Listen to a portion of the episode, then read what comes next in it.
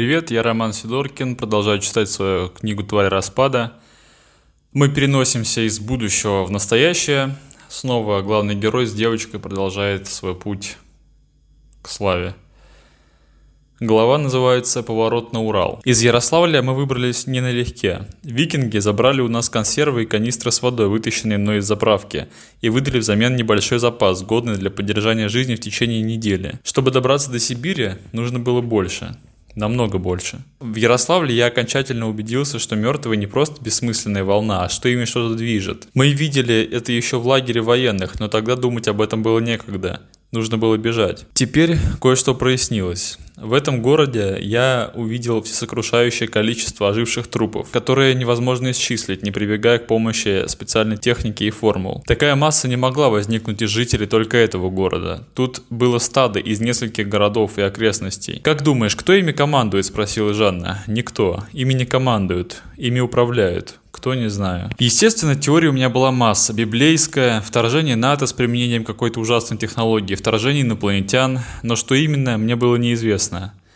Мы наблюдали их движение из придорожных кустов, прямо в том месте, где дорога входила в город. В этом был чудовищный риск, судя по тому, что случилось с викингами, но я решился, потому что лучше воспользоваться шансом, если он есть. Нам нужно было больше припасов и машина. Но чего я учесть не мог, это то, что шанса у нас на самом деле не было. То, что случилось дальше, это чистая случайность, вроде той, что произошла у подъезда в пригороде Питера, когда там оказался один из отмороженных выродков, с трупа которого я снял зажигалку и пистолет. В этот раз все было иначе, еще опаснее. Пока мы с ужасом наблюдали синхронно синхронное и в то же время хаотичное движение тел со свисающими ошметками мяса Прикрывая носы порванными грязными рукавами своей одежды, нас обнаружили. Хотя применить в той ситуации слово «обнаружили» то же самое, что сказать, что тебя обнаружил белый медведь весом в тонну, когда ты шел на снегоступах по снежной пустыне Арктики. Нам повезло. Труп оказался не быстрым, с изрядной тухлицой. На его невидимая связь с остальными отколола часть мертвой массы, копошащейся на дороге. Смерть учуяла двоих выживших. Молодого мужчину в грязных джинсах и рваном свитере и 13-летнюю девочку,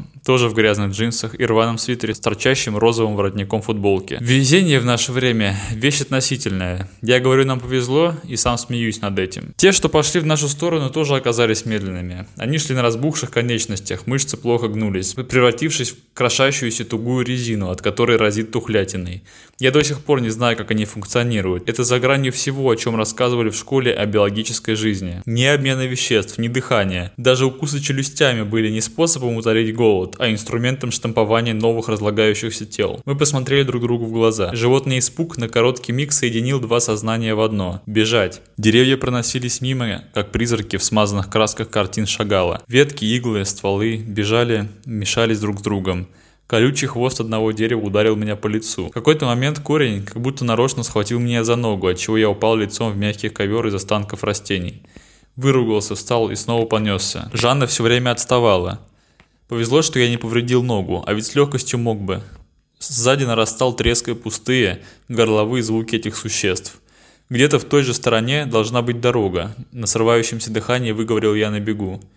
Жанна промолчала. И правильно сделала, сберегла дыхание. По вискам и спине катились капли пота. Гортань жгло, как будто проглотил 100-градусный бульон. В какой-то момент выдохи и вдохи стали происходить с неприятным высоким свистом. Ветки, кусты, деревья. Мне захотелось найти склон, чтобы скатиться по нему и перевести дыхание в процессе спуска но никаких впадин не было. Сзади все трещало, как будто катились бульдозеры. «Сколько их там, ёб вашу мать!» – заорал я в воздух, давясь и сплевывая густую слюну, повисшую ниткой на подбородке. Пакет, что дали благородные в кавычках разбойники, так целеустремленно забравшие нашу машину, обрекая нас на смерть, бил по колену. В какой-то момент он лопнул, а я остановился, чтобы подобрать критически важные медикаменты, антибиотики, бинты и перекись. Жанна на удалении метров 15 от меня завизжала.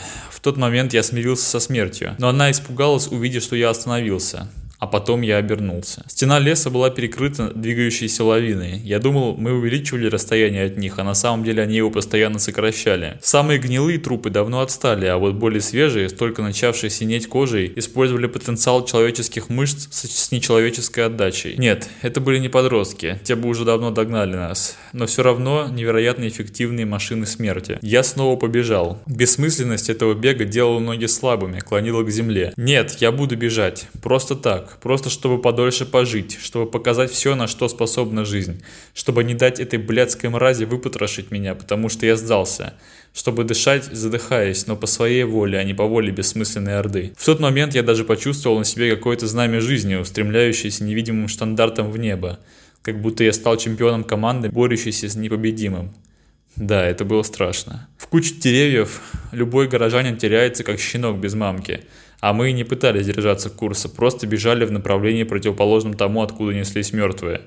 И как бывает, когда отказываешься от себя в пользу чего-то высокого, жизни, например, Путь резко выводит к простому и правильному решению. В глаза ударил свет. Не яркий, потому что небо было затянуто тучами, но резанувший привыкшие к полумраку леса глаза. На расстоянии 50 метров перед нами была дорога, и металлическим белым горбом с нарисованной зеленой уточкой на ней возвышался грузовик, большая газель, которая доставляла продукты на дом. «Бежим!» Я заревел, как раненый лось, который вдруг увидел сверхъестественное спасение своей шкуры. В недрах моих мозговых нейронов скакала озорная радость который я не чувствовал с детства, когда ждал прихода единственного друга, с которым я перестал общаться из-за тяжелого и обидчивого характера. Жанна несла свой пакет, так и не выбросив неудобную ношу. Но бежать она уже не могла. Как в спортивных соревнованиях побеждает тот, кто на последних метрах может отдать больше, чем от него требовали на тренировках, так и тут от нас требовались нечеловеческие усилия, чтобы заставлять задеревеневшие мышцы работать, чтобы нести нас вперед, к спасению.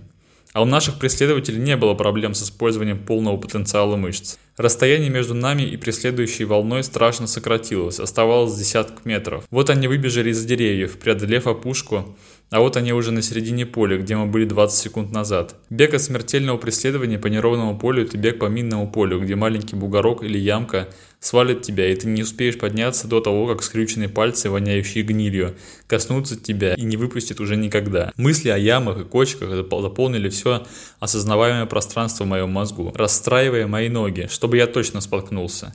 К черту, к черту, к черту, к черту, нахуй все, нахуй, орал я мысленно и тряхнул головой. Надо было выбросить все, избавиться от мыслей. Сейчас только бег, бег и наивная детская надежда на то, что двери окажутся открытыми. Я даже не заметил, как стронул машину с места. Еще недавно я путался в коробке передач и мучился с педалью сцепления. Вдохновение – страшная и великая вещь. И смерть, как это ни странно, тоже может вдохновлять. Едва машина тронулась, как мертвая орда с грохотом костей, а металл охватила грузовую платформу, которая теперь была нашим кораблем в копошащемся море мертвых. Ни укуса, ни царапин, только молотящее, как перетрудившийся насос сердце, только боль в легких и горле. Ничего непоправимого. И главное, машина. Дверь вогнулась внутрь от ударов. Стекла потрескались, но мы уже были в движении. Ехали по неизвестной дороге, как нам казалось, в неправильном направлении, оставшись, как мы думали, без продуктов и определенного плана.